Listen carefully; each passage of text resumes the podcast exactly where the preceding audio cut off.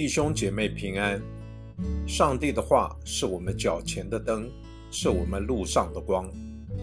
让我们每天以三读三祷来亲近神。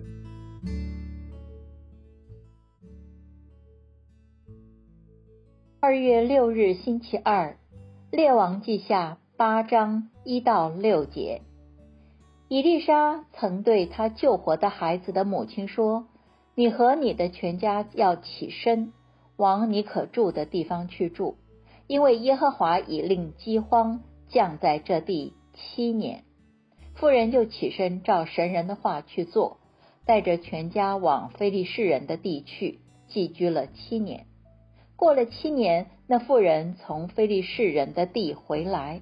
就出去为自己的房屋、田地哀求王。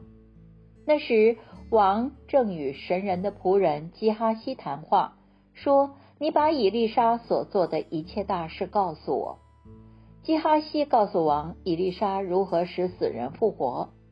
看那以丽莎所救活的孩子的母亲，正为自己的房屋、田地来哀求王。基哈西说：“我主我王。”这就是那妇人，这是他的儿子，就是伊丽莎所救活的。王问那妇人，他就把事情告诉王。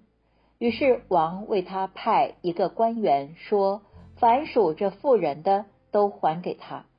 自从他离开本地，直到今日，他田地的出产也都还给他。我们一起来默想。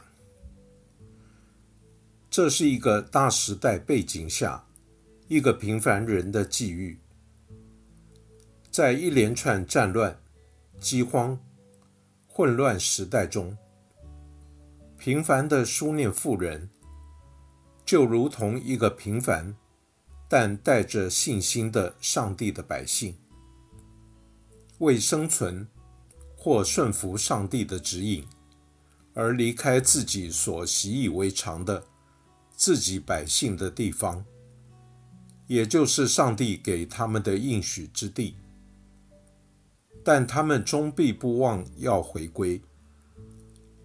虽然土地已失，但按律法，七年内必要归还。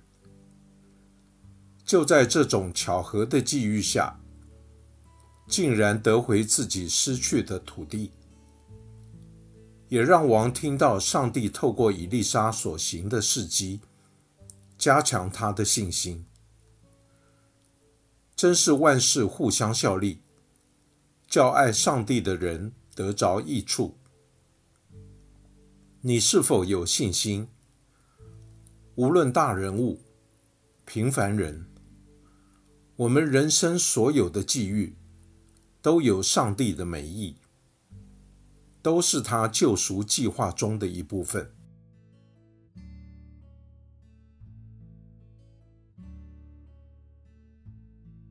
请默祷，并专注默想以下经文，留意经文中有哪一个词、哪一句话特别触动你的心灵，请就此领悟，以祈祷回应，并将心得记下。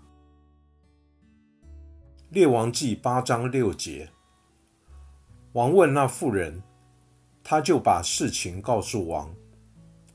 于是王为他派一个官员，说：凡属这妇人的，都还给他。自从他离开本地，直到今日，他田地的出产也都还给他。